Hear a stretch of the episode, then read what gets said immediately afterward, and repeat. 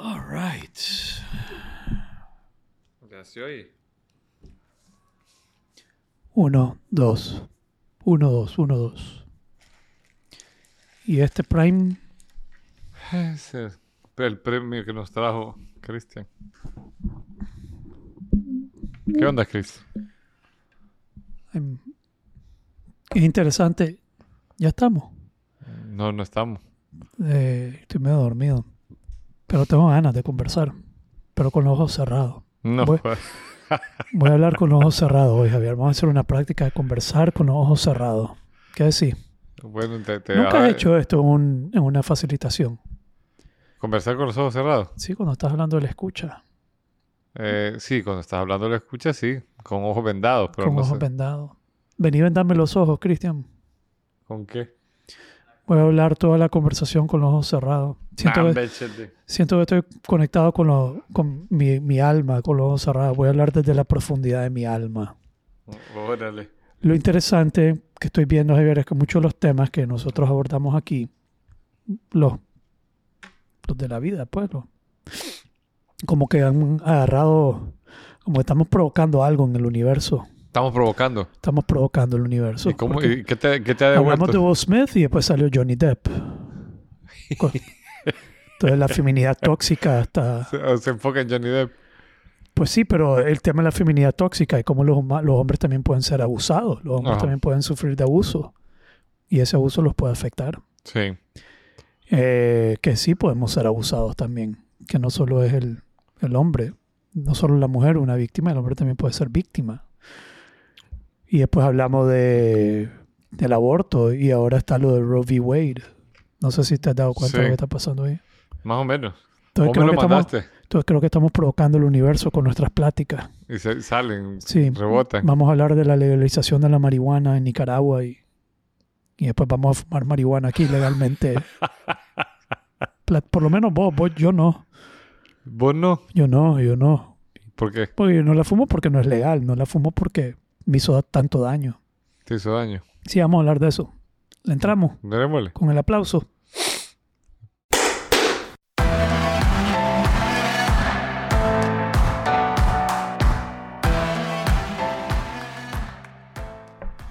Muy bien. Muy bien. Entonces, ¿por dónde le entramos, hermano?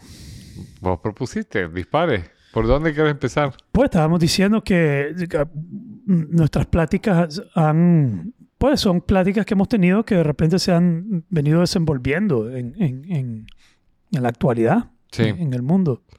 Creo que lo, lo más pertinente ahorita en mi, en mi mente, pues lo que yo tengo on top of mind, es esto que, que está pasando con Roe v. Wade, con lo- el tema del aborto en Estados Unidos. Pero no quiero abordarlo hablando del aborto de vuelta, como que si estamos a favor, ¿no? ¿Qué- qué- ¿De qué se trata? Sino poniendo más en perspectiva algo que hablamos cuando hablamos de, de las posiciones que se toman en relación a estos temas. Sí. Que realmente las posiciones que se toman sobre estos temas o cualquier tema que la sociedad aborda, de repente que depende de quién está en el poder, de, de quién es el que está al mando, quién tiene la cuota de poder en ese momento. Eh, y, y eso es un claro ejemplo de eso. ¿Vos sabes qué es Roe v. Wade? No. ¿Has Yo escuchado hasta- Roe v. Wade? Yo hasta que vos me mandaste el... el, el- ¿Nunca el- habías escuchado Roe v. Wade? Nunca. Es que es el caso, eh, es la, som- la sombría bajo cual todo Estados Unidos, eh, debajo de ese caso es que se, se maneja el tema del aborto en Estados Unidos. Pero Pero el nombre que representa. Roe versus Wade es un Ah. caso Ah, judicial. Es un caso que fue a la corte. Ok. Y una muchacha que en Texas quería abortar, quería tener derecho a abortar. Entonces lo llevaron a las, a, la- a las cortes de Texas. Ok. Y creo que ahí gana eh, su caso. Lo que lleva el caso a nivel federal. Nivel federal, estamos hablando de Supreme Court Ok. de la Corte Suprema de Estados Unidos. Estados Unidos eh, fu- funciona de una manera muy particular. No sé si sabes de las leyes federales y las leyes estatales. Eso estaba viendo ahora, que si esto se aprueba, iban a haber no sé cuántos estados que iban a revertir la idea de la aprobación del aborto. Sí. Entonces, Roe v. Wade, como te- tengo entendido, como, se, como gana el caso a nivel de la Corte Suprema, eso tiene una incidencia federal. Entonces, Ok. Roe v. Wade eh, lo que dice es que el aborto es un derecho constitucional. Que la Constitución, creo que el Amendment 14, protege el derecho a privacidad, creo que es, según entiendo. Y que esto permite, y, y entonces a nivel federal, esto obliga a todos los eh, estados a adoptar lo que federalmente se, se establece.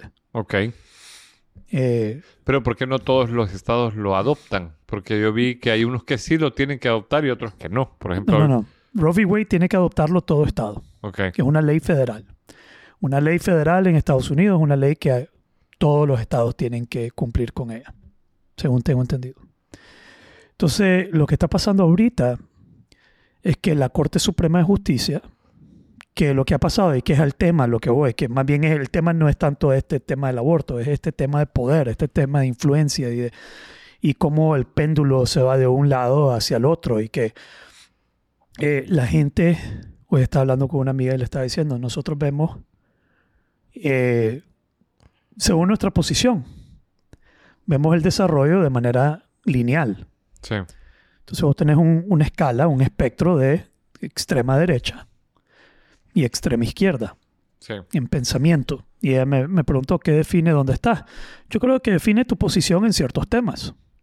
De acuerdo. Yo, por ejemplo, haciendo un análisis personal, sé que yo tiendo a estar a derecha, pero central, bien cerca del centro. He hecho estos assessments, Sí. estas evaluaciones como de personalidad Ajá. y me ha posicionado políticamente derecha, pero cerca del centro. En otras palabras, yo no soy extremo. Ok. Entonces, digamos que vos te posicionás en esa escala de izquierda o progresivo extremo a conservador extremo, whatever it is. Y vos estás de este lado izquierdo y comenzás a ver que se aprueban cosas a las cuales vos estás a favor. Ok. diferentes cosas como igualdad, matrimonio entre parejas del mismo sexo, aprobación del aborto, de que la identidad de género, de todos esos temas progresivos, mientras vos ves que van avanzando, vos sentís que estamos como sociedad Avanzando. avanzando, estamos progresando como sociedad. Obviamente al otro lado, el derecha ve y está diciendo estamos desturcando la sociedad. Ah. Esa es la perspectiva de la persona Porque la derecha es como más conservadora. más su- conservadora. Vos estás viendo estamos destruyendo la sociedad. Esto es un... Y el de la izquierda dice que estos más son retrógrados y están equivocados. El otro dice estos más están destruyendo todo lo que... Y yo creo que al final ninguno tiene la razón. Digamos, el, el progreso no es lineal. El que está viendo el progreso como algo que está sucediendo de manera lineal no está viendo el, el panorama más amplio Sí. de, lo que, de realmente cómo funciona esta dinámica. Que es para mí lo que es fascinante, es cómo funciona esta dinámica. Entonces, eh, con Roe v. Wade, en ese entonces que se aprobó, no sé en qué año fue, pero fue hace muchos años, eh, lo que despenaliza el aborto en Estados Unidos a nivel federal, tenés que entrar Trump y mete varios jueces en la Corte Suprema de extrema derecha. Ok. Entonces ahora estos jueces comienzan a discutir el tema nuevamente. Y la conclusión es que la constitución no protege el derecho a abortar. No, no es, no está determinado por la constitución. Y que Roe v. Wade fue una equivocación, que no está bien ejecutado. Que no le compete al Estado federal decirle a todos los estados cómo tienen que inclinarse. Que lo que quieren ellos es regresar a cada estado su propia su propio debate, su propia conclusión, su propia forma de abordar el tema. Ok. ¿Estás conmigo? Y entonces eso está provocando el péndulo para el otro lado. Sí, y de- entre todos estos estados, eh, hay estados que son conservadores y van a estar absolutamente en contra del aborto. Sí. Pero ya no tienen el, la sombría federal que los obliga a despenalizarlo. Entonces abre a que, por eso es lo que vos estabas diciendo, que cada estado ahora escoge cómo aborda el tema. Que en teoría podría ser considerado como más democrático, que haya menos incidencia del gobierno, Del gobierno en- central. el gobierno central en todas las... Ahora, obviamente, el, el extremo izquierda es freaking the fuck out. Eh, Sí. pegando alarido. Y todavía no se todavía, in- incluso esto es interesantísimo, porque todavía no sabemos cuál va a ser la decisión final. Esto fue un- una discusión que se estaba dando, que se filtró, que es la primera vez que se filtra algo así. Y que probablemente se filtró de manera, podría decir, maléfica, podría interpretarlo de manera maléfica, para provocar la, el- el- La discusión. la discusión y la protesta Ajá. para poner presión antes que se tomara la decisión. Entonces ahora estos jueces tienen que tomar la decisión, pero están bajo la presión que ya todo el mundo sabe que se está. Si no, ellos hubieran salido un día al otro, Ya está. ya está. Boom. Ahora una consulta técnica. ¿Cómo, ¿Cómo han quedado estos jueces republicanos eh, conservadores en la Corte Suprema si ya, ya salieron los republicanos del poder? Eso porque creo, voy a asumir aquí, que cuando sale uno se reemplaza con otro. Y no sé si son de por vida o cómo es el asunto, eso yo no lo entiendo. Pero sí sé que Trump Logró asignó, antes de salir, asignó varios que son a su favor, que son de su tendencia, Que son de la ten- de tendencia extrema. Y van posicionando sus cuotas de poder. Y que, que para mí es lo más fascinante en todo esto. Porque eh, echa para atrás todo lo que en teoría era progreso. progreso. Digamos, Que es lo, lo que le llaman ahora la agenda progre, ¿verdad? sí, la, agenda progresiva, progresive, O progressive. progresista, ajá.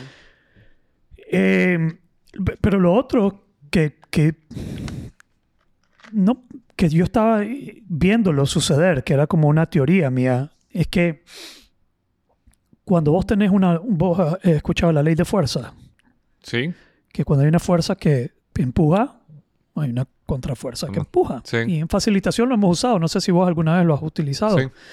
pero es como no resistir la fuerza, sino buscar cómo moverlo de una manera...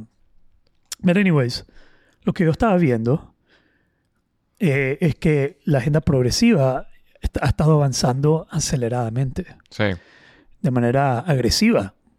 Sí. Eh, eh, todo lo que tiene que ver con todos estos temas, de nuevo, sin estar a favor o en contra, pero temas como el nadador transgénero. Sí.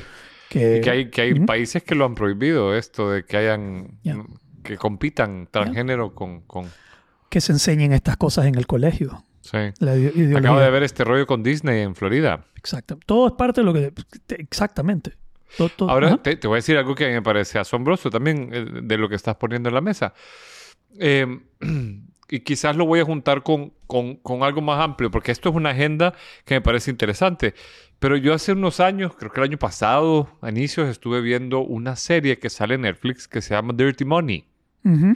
Y en Dirty Money te sacan cómo hay empresas que han logrado meter proyectos corruptos. Me acuerdo uno de Volkswagen, de que logran trucar el para que eh, parezca un motor súper limpio, pero tienen un filtro, etcétera. Yeah. Entonces tenés esta gente que está moviendo, eh, y en este caso son principios contra no principios, pero voy a, a llevarlo hacia donde vos lo estás poniendo, que me parece bien interesante.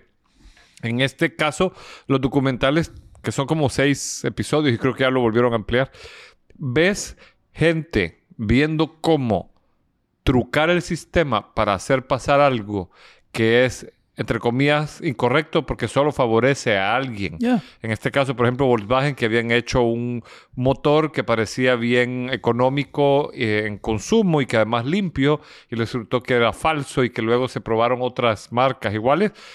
Entonces tenés a un montón de personas queriéndolo probar, pero también el documental te saca a un montón de activistas e- Ujú. ecológicos y todo luchando por, vota- por, por probar que estos están haciendo mal y eh, pudiendo ponerlos en su lado y, y cancelar la producción y que se tengan que vender Yeah. o reciclar, etcétera. La cantidad de plata que ha de haber perdido la empresa Volkswagen por ese, esa unidad que sacaron, ha haber sido in- importante. Yeah. Y después venían y te, te hablaban de Mercedes y de BM. Traído a, la- a lo que estamos hablando, a mí me parece asombroso de estas democracias que tengas una agenda fuerte pero del- de, de este movimiento progresista o progresivo que está queriendo incluir elementos nuevos como la agenda de género, el aborto y tal, pero que tengas también esta otra agenda y que haya este debate. Yeah. ¿Verdad? O sea, porque eh, eh, eso es lo que busca la democracia, un debate a donde se lleguen acuerdos que, entre comillas, le beneficien al colectivo. Pues lo que me, lo que con- lo que me despierta lo que acabas de decir es que este juego de fuerza solo se puede dar en una democracia. Solo se puede dar en una democracia. en una autocracia o en una dictadura, este juego de fuerzas no se puede dar. Es prohibido el juego de fuerza. Entonces que el- ese swing y ese juego de fuerza es el costo de la democracia, es como el, el- el beneficio de la democracia, es ver cómo se balancea el universo y busca balance. Porque lo que iba es que esta, esta agenda que se ha empujado fuertemente y agresivamente, hasta tal punto que el que era conservador o es conservador, por ejemplo, si no estás de acuerdo con algunas de estas agendas, inmediatamente te tildan con un título de extrema derecha. Sí, Racismo, transfobia, homofobia, machismo, patriarcal, patriarcal, machón, sí. dictatorial. Eh, digamos, inmediatamente, si no estás de acuerdo con este lado, ya sea la posición, eh, te tildan de un, un- te dan un título sumamente negativo, como Sí. que, que cualquiera dice, puta, no quiero que me encaje en esa mierda. Entonces tenés, vas con cuidado y el estar con cuidado lo que ha hecho es que ha permitido que hacia esta izquierda se hayan acelerado estas agendas, eh, Sí. se hayan impulsado y hayan avanzado enormemente esta agenda eh, en todos los aspectos. Ya como el nadador que es transgénero, que la, la mujer transgénero que Es hombre con- fue hombre Ajá. y está compitiendo. Ah, como mujeres, ¿cierto? Sí, y no puedes decir nada porque si decís algo, sos inmediatamente transfóbico. Sí. O el aborto, que... Y hoy estaba hablando con una amiga de este tema que, que ella tiene sus matices, pues ella, ella es, es feminista, pero está de acuerdo con la práctica de aborto hasta cierto punto. Sí. Tiene su, ella tiene su límite, ¿ya? Y es interesante que ese límite, lo que, si, si ese límite ella lo expone verbalmente, su comunidad eh, Le cae. le- se la come viva.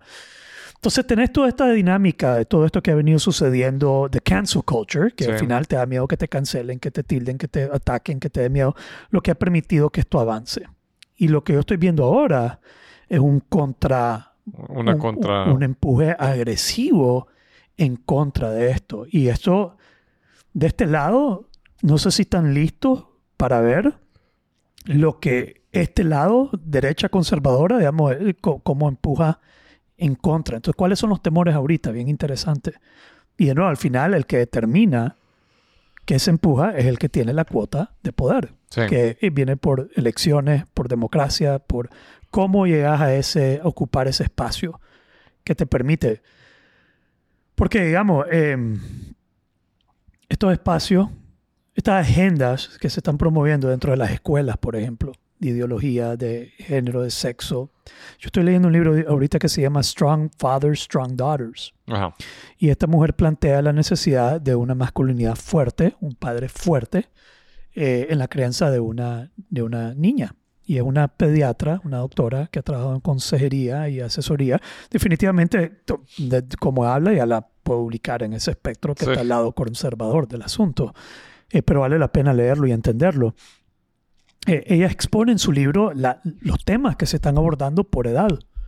Y es una locura. Desde ya cuando estás en la adolescencia, mira, está la opción de practicar sexo anal, está la opción de practicar eh, eh, sexo oral, está la como para buscar placer, si es, si es por placer, entonces ya es otra, ya es abordar el tema de sexo por placer, ya no es solo como un- una necesidad.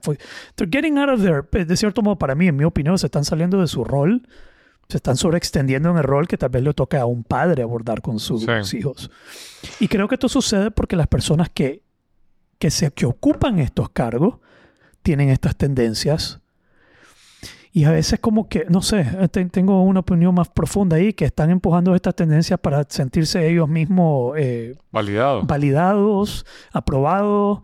eh, sí, y, Pero y- yo creo que eso, fíjate que si, si lo ves en perspectiva, es parte de lo que la humanidad siempre ha hecho. O sea, pones a alguien que tiene un interés, y todos tenemos una agenda. Todos tenemos Todos agenda. una- exactamente. Todos tenemos una percepción de la realidad.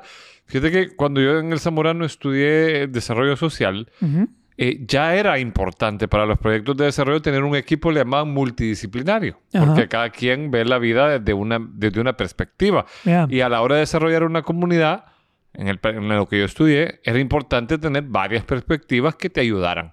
Y lo más importante era llegar a la comunidad y preguntarle desde la raíz de la comunidad cómo, cómo desarrollarla. Pero en, Es un en- vergueo. es un vergueo. Ya. Pero pasaban caballadas. Fíjate, por ejemplo, yo vi un chavo que era Peace Corp que llevó a un lugar que era un ojo de agua y le sembró eucalipto. Secó el ojo de agua. Por no llegar a por no saber, por no preguntar, por tener buenas intenciones, pero malas acci- pues malas, mala ejecución. Ya. Entonces, el que se Malas siente en- prácticas. malas prácticas, sí. Entonces, el que se siente en una silla tiene una perspectiva y tiene una agenda. Lo que yo creo que, que, que tiene que haber es esta discusión con mente abierta.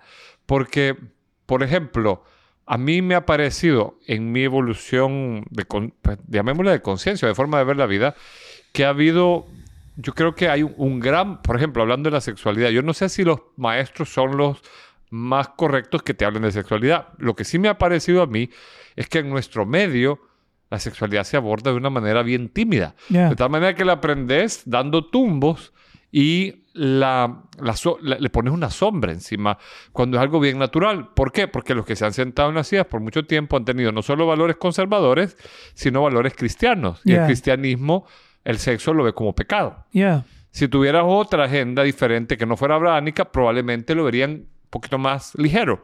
Y no sería... Probablemente se tiene que tomar en cuenta ambos lados, ¿no? Y encontrar un balance entre los dos. No puedes venir y decir, eh, que, que puedes comenzar a ofender la creencia que viene de la casa, del hogar. Exactamente. Digo yo, pues, ese sería como el mundo ideal, pero no estamos en un mundo ideal. Cada en uno un que, ideal. pues, que toma su poder empuja su agenda. Pe- pero es fascinante ver esta dinámica en este momento desenvolviéndose en todos estos temas. Sí. Eh, si lo ves con esa atención, ¿verdad? porque si te paras muy en una de las dos agendas, si estás en la agenda progre, ves estos machotes están devolviendo, y si te paras en la, en la agenda conservadora, quieren destruir. quieren destruir. Sí, yo me he posicionado como un observador. Sé dónde estoy. Si venís y me preguntás cuál es mi opinión, yo sé dónde estoy. Pero no estoy empujando mi agenda de donde estoy y, y- y fascinado viendo cómo funciona toda la dinámica de esto. Lo interesante que realicé ahorita es que esto se permite en una democracia. En una democracia esto, this is what you get. Y entre más diversa y más extrema se va extendiendo, más complejo se va a ver el, el juego de, de fuerzas entre estos. Y es que ese es el que puede- problema. que puede llevar a colapsar. Puede llevar a, a- a empantanar algo. Ya. Porque vos sabes que tengas 60 personas, 30 y 30, que 30 que piensen de una cosa, 30 del otro, ¿cómo lo abordás? Sí, pero ¿Cómo? tres de aquel lado dispuestos a matar y tres de aquel lado dispuestos a matar que, que puede llevar a un conflicto muchísimo más grande. Porque vos te acordás hace, hace X cantidad de episodios atrás hablábamos de la- del valor de tener un buen adversario. Justo ahorita encontré en un cable que estoy pagando eh, la serie de Roma. Y están sacando exactamente la parte que más he leído yo, que es la de Julio César cuando gana la guerra civil. Y él perdona a todos sus adversarios y los mete al Senado. Ya. Y empieza a decir, necesito debate, porque eh, perdona a sus adversarios y los mete. Que medio lo que hizo Mandela también. Lo que hizo Mandela. Ya, Así es. Perdonar Perdonar e incluir. e incluir. E incluir porque necesito el debate. Los necesito a todos para que hagamos Es que eso nación. requiere un nivel de conciencia muy, muy, muy por encima para poder manejar la contradicción, lo opuesto, la oposición Sí. a lo que vos... co- Como, o yo compartí algo que decía, si no aceptas lo opuesto, que, que lo opuesto esté en vos, te convertís en eso. Sí.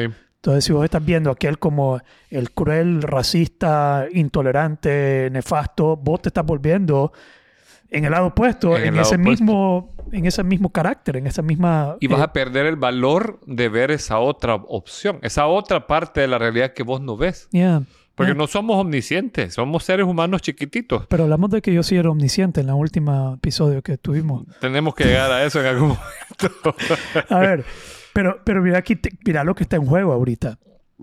eh, si esto sucede, este es el gran temor de, de- de- de este lado, es que si esto sucede, se, se- se- se elimina Roe v. Wade, se, se Se vuelve a penalizar el aborto en algunos no, estados. no, en algunos estados. Cada estado comienza a, a legislar por su propia interpretación de este tema. Eh, lo que están previendo, y aquí la contrafuerza, y lo que no todos están viendo, hay un señor que se llama Ron DeSantis, Ok. que creo que es el, el gobernador de Florida. Ah, que es el que se peleó con Es Disney. el que ¿eh? se peleó con Disney. Ron DeSantis eh, luchó contra esto de estar enseñando ciertas cosas en las escuelas. Ok. Digo, aquí es prohibido. Puso un ban fuerte en Florida, porque él es conservador. En Florida tenés Disney, que es un oasis liberal. digamos, es... o- Pero- Disney pero- tiene una agenda, una queer agenda. Sí. Digamos, abiertamente ya está expuesto. Pues que tienen una agenda de, en todas sus películas, en todos sus muñequitos, incluir un queer agenda. Sí. Es más, ya ahorita va a salir Thor, que ahora se llama uh, Love and Thunder. Y sale matices. Eh, de- de- y, y está bien, pero eh, ellos tienen una agenda clara, izquierda. Y lo que pasó ahí, no sé si estás claro lo que pasó. Sí, eh, eh, se- algo que yo quería decir de eso, que creo que, que también eh, agrega a lo, a lo que estás diciendo, es que en medio de este queer agenda, en medio de esta agenda de, de que todo el mundo tiene que aparecer, están metiendo personajes negros, personajes chinos, personajes cheles, La diversidad. la diversidad de forma equivocada, en mi opinión. ¿ok? Porque, por ejemplo, pones personajes históricos y lo haces negro o blanco y, y- y- y no te preguntas si realmente era. Entonces, con el afán de hacer Lo- lo está forzando a equilibrar, Está, está- está forzando a equilibrar historia que, que no... que Jordan Peterson, su temor es que estás eh, gestionando la sociedad. No estás dejando libertad, que la sociedad eh, haga lo que la sociedad está haciendo, sino que la estás estructurando a la fuerza, que en sí es una tiranía. De alguna manera. Ya, sí. de alguna manera una, sí, una, una tiranía de... Y está generando una gran ignorancia, pues, porque pones, por ejemplo, no me acuerdo qué fue lo que el otro día vi, que habían personajes y los, los ponen de una raza que no son. Ya. Entonces, en el valor de Entonces agregar... ahorita vos sos un racista, según Ahorita este, este lado. So sí, you're sí, freaking sí. racist, man. Claro. Porque estás, estás contaminando la historia. O sea, es como que de repente pongas a Julio César solo por expresarlo, ponerlo chino. El chavo no era chino, era romano y, y- y los romanos tenían sus características raciales del momento. Estamos clarísimos. Entonces, DeSantis eh, es desafiado por Disney en lo que él propuso. Ajá. Y al desafiarlo, Disney cuenta con un, con un privilegio fiscal, una forma de gobernarse dentro de Florida de manera fiscal distinto. Un privilegio que se le ha dado para, para, por- para beneficiarlo. Es como su propio eh, Oasis. oasis fiscal de, de cómo funciona, no sé exactamente, pero eh, que se le ha dado un- un- una forma de funcionar que beneficia a Disney de esa manera. Y este maestro lo está eliminando, se lo está revocando. Que de nuevo, eh, y, y alguien me dijo, un amigo mío que es de tendencia izquierda, eh, en, ese, en ese sentido, no izquierda como lo vemos en Latinoamérica, que Ajá. izquierda aquí es comunista, pues Sí, sí, otra sí. cosa.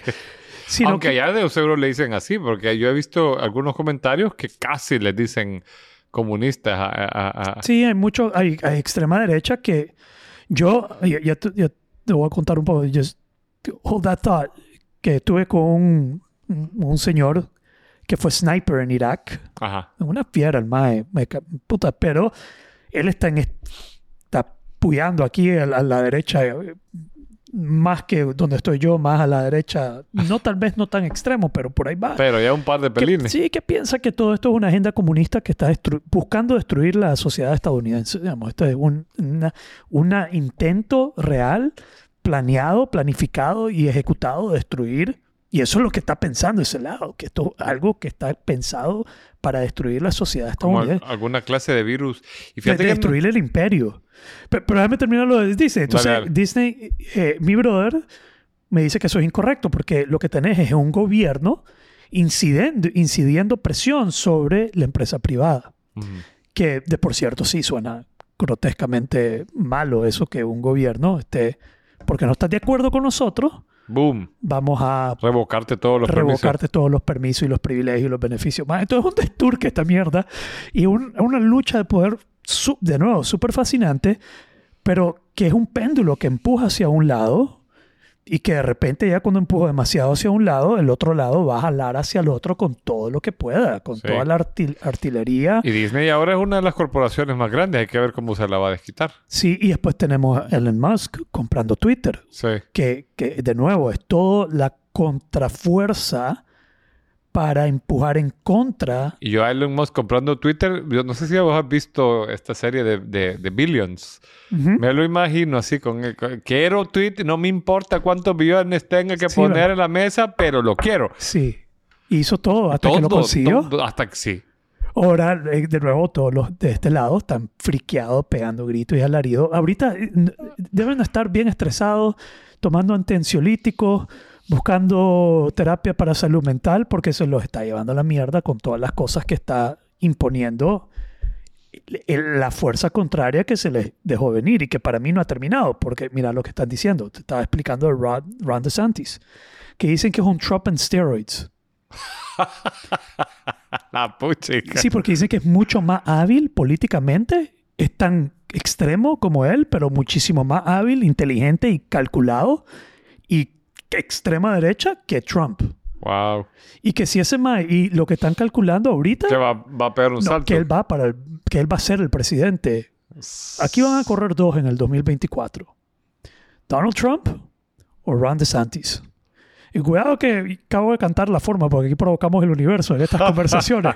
No se me había ocurrido que estos dos pueden hacer una fórmula. Una fórmula. Santis, Trump. Sí. Y esa vaina es el terror en vivo del, del, del Del- otro lado. sí. Ex- terrible. Y, y los demócratas a quién llevarían, porque yo he escuchado que, que a Biden no, no, le, no lo subirían a, a- Ay, pero si Byron tiene un pie en, la, en el otro lado. en el otro lado, hermano. Ah, Yo creo que lo tiene que inyectar todas las mañanas con adrenalina para que, Eh, Para que pegue el bus. para que, pues, para que arranque. Más está doseta. Para mí está frito así, hombre. Ajá. Se la, se la, la tienen negra ahorita. La tienen negra definitivamente. Y, y, y todo esto, de nuevo, es una- un juego de fuerza que si lo ves por lo que es, entonces comenzás a entender que, cómo, cómo- cómo está funcionando esta vaina. Y, pues separado de cuál posición vos ocupás. Sí. Em, pero es súper fascinante, súper Ahora, interesante. a, a mí lo que todavía no me... no, o sea, yo no termino de entender y he de decir que no me he metido a leer. Me han recomendado que lea un libro que se llama la, la- El libro negro de la izquierda, no sé qué, que, que te habla de, de dónde empezó todo este tema de la identidad de género.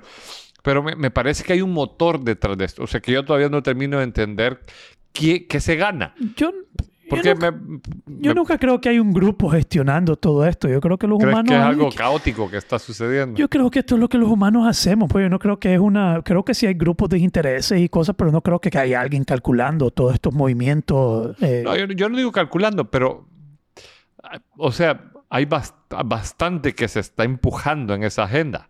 ¿Por qué el aborto? ¿Por qué, la, ¿Por qué el género? ¿Y por qué ponerle especial? Porque hay gente que lo que, como que lo, hay como un fanatismo sí, en ese grupo. sí creo que hay políticos que se aprovechan de estos movimientos, que, Que lo el- agarran que como bandera. A nivel política, el Partido Demócrata no creo que es totalmente a favor de todas estas cosas, sino que son las agendas que ellos necesitan empujar para mantener el, el poder. Para mantener el poder. Yo te estaba diciendo que tengo este amigo con el que estaba hablando, eh, que fue sniper en Irak. Fascinante las historias que él cuenta. Eh, y fue durante 2004, que él llevaba siete años en el, en el ejército. Entonces él estaba en el ejército cuando atacaron las Torres Gemelas. Wow. Y después se fue a Irak a hacer, y habla de cosas y- y- y- fascinantes, pero también, puta, qué nivel. Y todavía trabajó muchísimo con eh, eh, law enforcement después Ujú. en, en ese tema.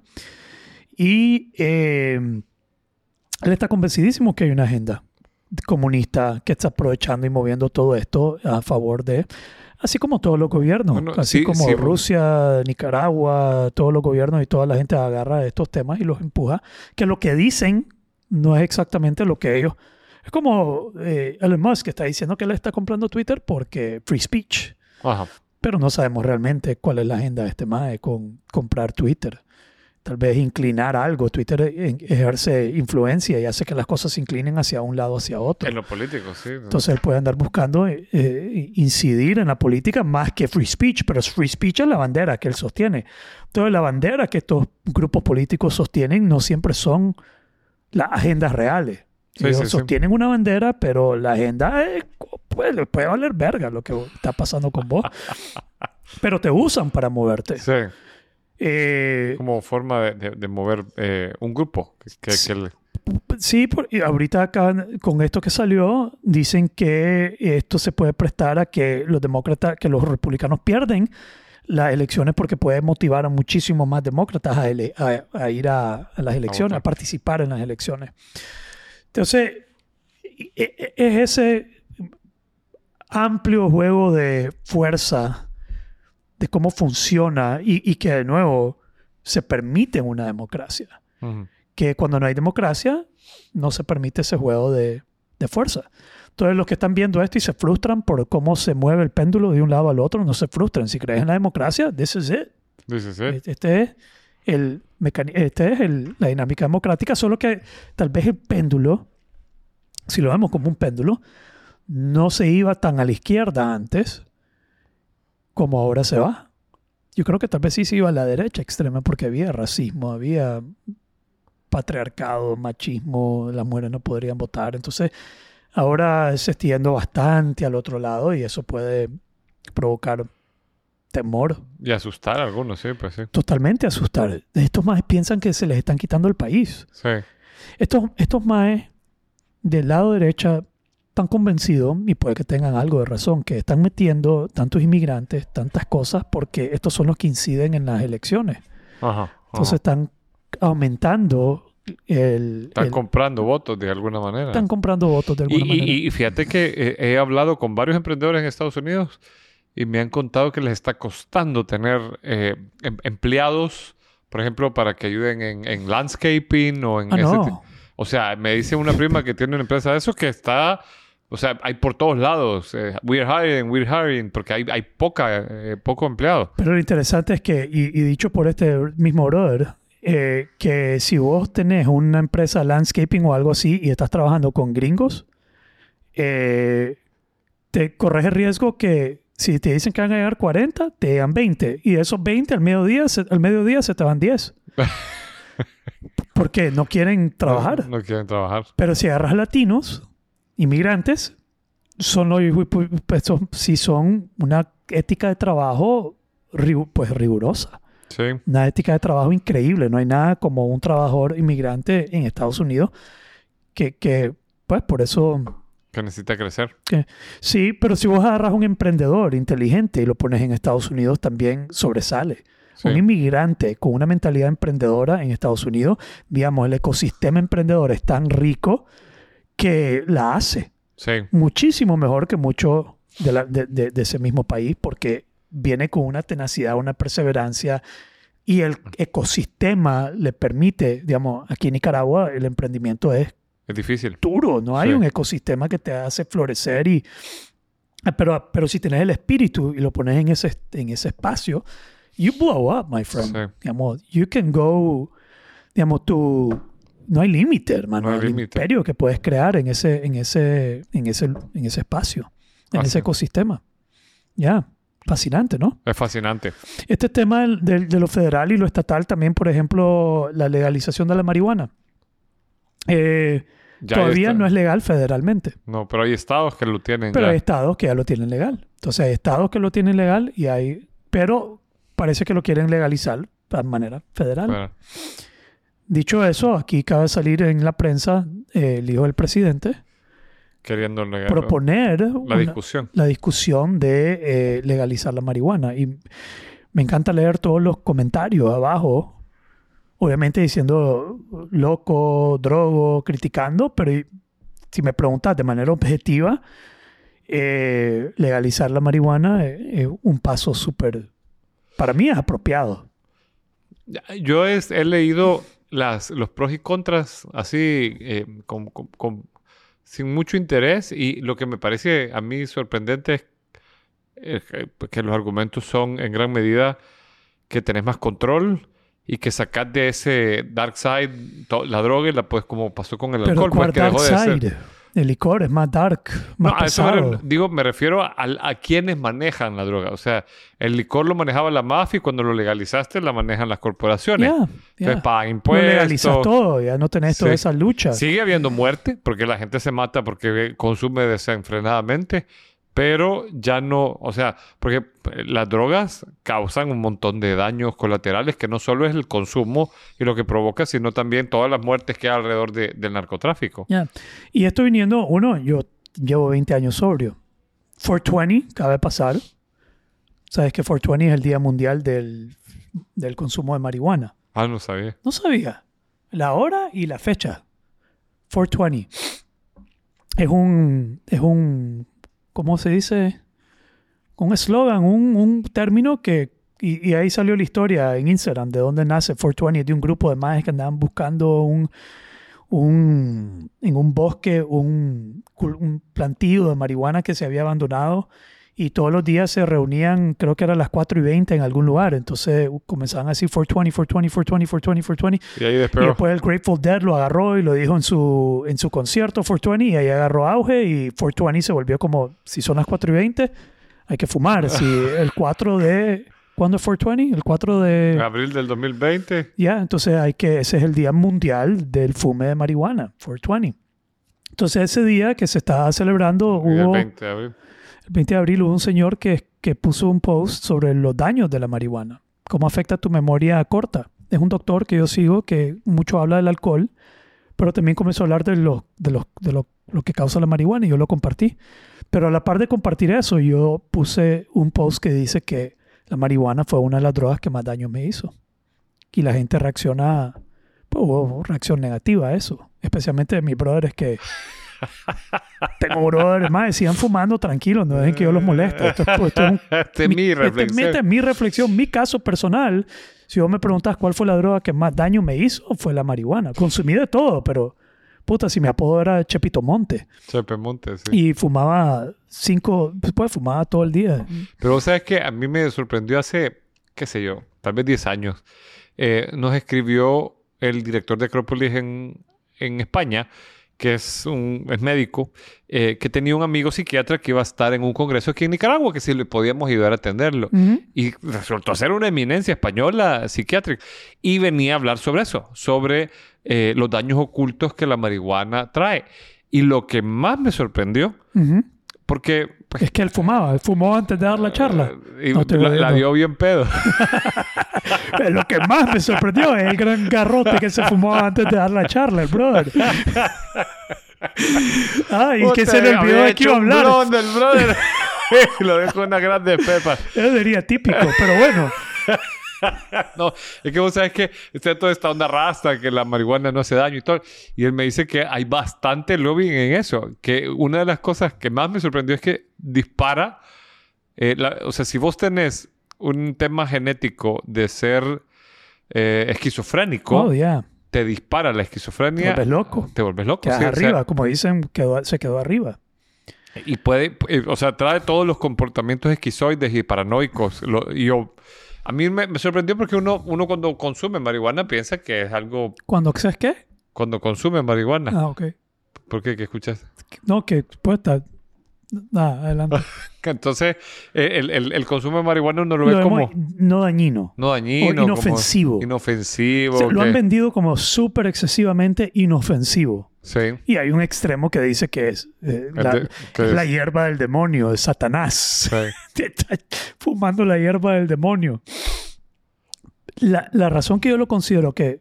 Porque no lo considero dañino en el sentido de que si te fumas un churro de repente, no te va a hacer daño. Pero cuando lo usas como una, un crutch, una muleta en tu Ajá. vida para vivir, como estás fumando todos los días, lo estás usando, tenés que fumar, necesitas fumar. Puto, una vez se nos acabó la marihuana en el Zamorano y era una crisis, existe, pues, una crisis real. Esta mierda era, brother. Sí. Aquí se tiene que detener todo y tenemos que averiguar Yo cómo. me acuerdo esa ansiedad de todo el mundo A viendo como... Puta, brother, se acabó el monte. Mi todo el mundo es- escarbando las pipas, Eh, sí. y sa- sacándolo de donde podría, brother. Eh, entonces, para mí fue la más dañina porque era la que me mantenía entumido constante. Era un eh, constante entume todos los días. Entonces siento que me mataba la motivación, la inspiración, el drive, eh, las ganas de, hacer, la energía, como que mantenía high y no era tan funcional. Entonces yo creo que sí opaca, nubla tu potencial cuando se vuelve algo que estás haciendo. Y, y te voy a decir algo, yo trabajo con mucha gente que fuman marihuana y la mayoría de ellos que fuman excesivamente desearían no fumar tan excesivamente. Digamos, la mayoría... Pero de- no pueden, o sea, lo tienen como un vicio. Sí, pues eso, sí, es un vicio, pero todos me dicen, "Ah, ah, quisiera no fumar tanto, quisiera fumar menos, quisiera solo fumar de repente, quisiera no tener que fumar todo el tiempo, quisiera bajarle, quisiera...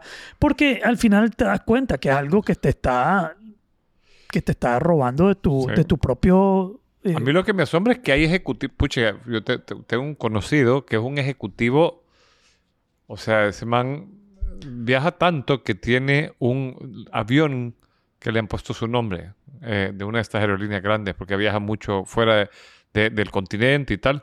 Y el chavo consume todo el tiempo. Yo no, lo que no me explico es cómo hace para viajar con su, con su dosis sin que se la cachen en el aeropuerto, sin que... he's got money, bro. He's got his own plane. He's got money to get away with it. No, o sea, él, él- él va en, en- en primera clase. Pero por, ¿a dónde se mete la droga? ¿Cómo la- Pues sí, hay gente que funciona, digamos, esto no, es- no estoy diciendo esto como una verdad absoluta, estoy diciendo esto como una verdad para mí. Que esto para mí era, era una de las Sí. cosas que más daño me hacía. Esto es relativo a mí.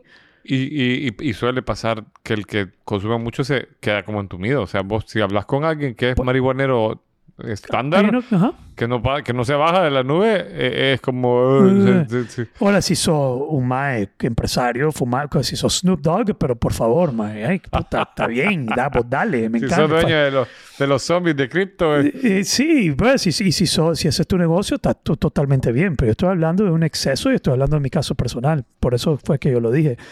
Eh, acabo de ver un video donde le preguntan a Snoop Dogg dónde fue el lugar más raro en el que ha fumado. Pues el lugar más.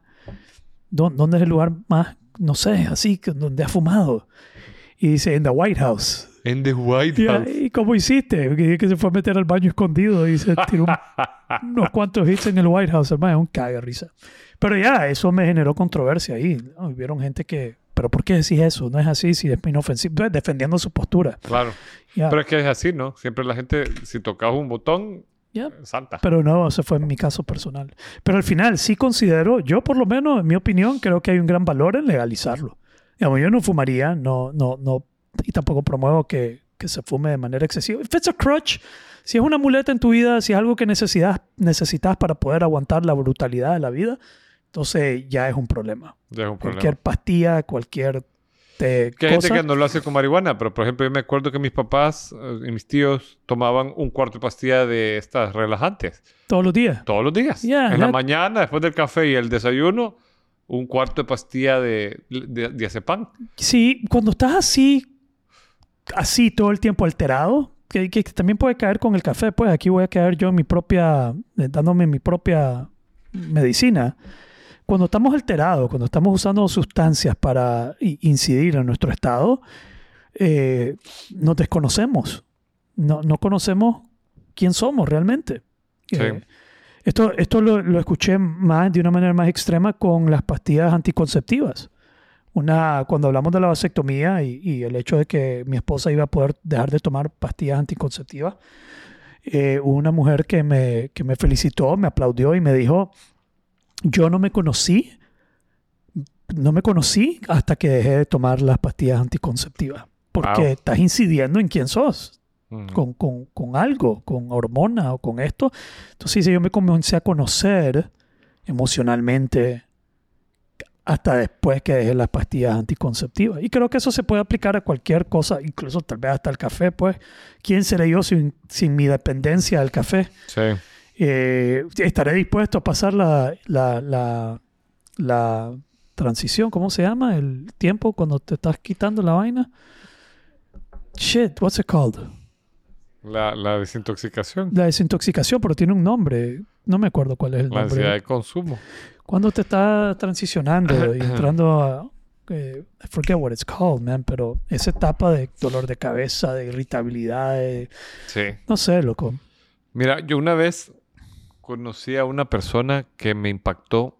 Él era conocido por haber sido de estos locos de generación, pero de la generación de mis papás. Y me llevaron a conocer su finca. Una amiga, hicimos una excursión a su finca y tenía una producción, una productora de claveles.